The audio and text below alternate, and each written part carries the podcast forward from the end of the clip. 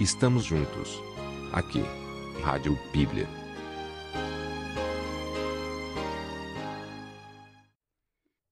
Ei, alguém aí saberia dizer, de pronto, qual teria sido o verdadeiro motivo que levou a rainha de Sabá a empreender aquela longa viagem da Arábia até Jerusalém?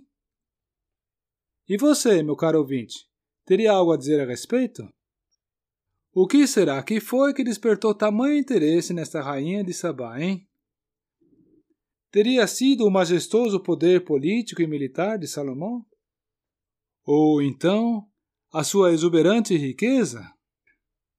Ah, sua sabedoria. Sim, pois Salomão foi o homem mais sábio que habitou sobre a terra, não foi?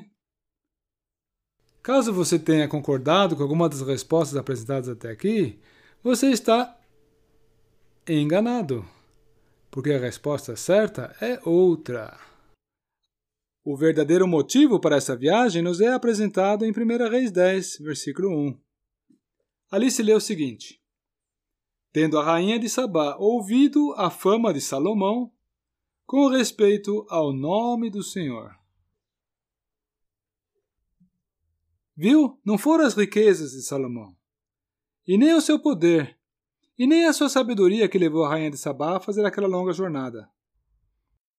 Fato foi que Salomão tinha dado honra ao Senhor, e não estava oculto que sua grandeza, sabedoria e reputação haviam sido dadas pelo Deus de Israel.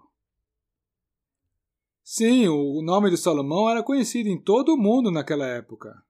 Porém, onde quer que alguém falasse dele, também falava no nome de Deus.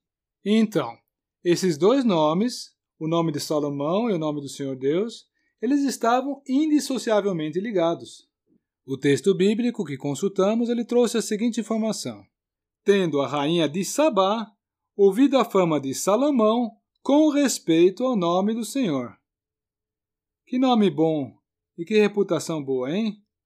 Salomão nem precisou viajar muito. Então, somente a sua reputação já foi suficiente para direcionar os corações nos países mais distantes a convergir para o Senhor e torná-lo atraente. E agora perguntamos: como está a nossa reputação? Quando o nosso nome é mencionado, quais são as virtudes características que ele evoca? O que as pessoas pensam quando ouvem falar do meu nome? E no seu nome? O que acontece quando as pessoas lembram do seu nome? O que é que constrói a reputação de uma pessoa?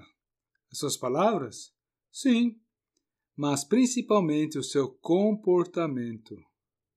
Eu gostaria de salientar nesse momento a importância de associar o nosso estilo de vida, a nossa personalidade, a nossa reputação, enfim, com o nome, com a pessoa, enfim, do Senhor Jesus. Vejam, não é bonito e valioso quando mencionamos um Filho de Deus e nós, de imediato, podemos associar a ele a pessoa do Senhor Jesus. Não é desejável isso? Nós vivemos para ele, nós queremos honrá-lo. Esta, na verdade, é a meta a qual todos desejamos alcançar. Este é, enfim, é o estado ideal de coisas, no qual seria tão bom se todos pudéssemos nos enquadrar.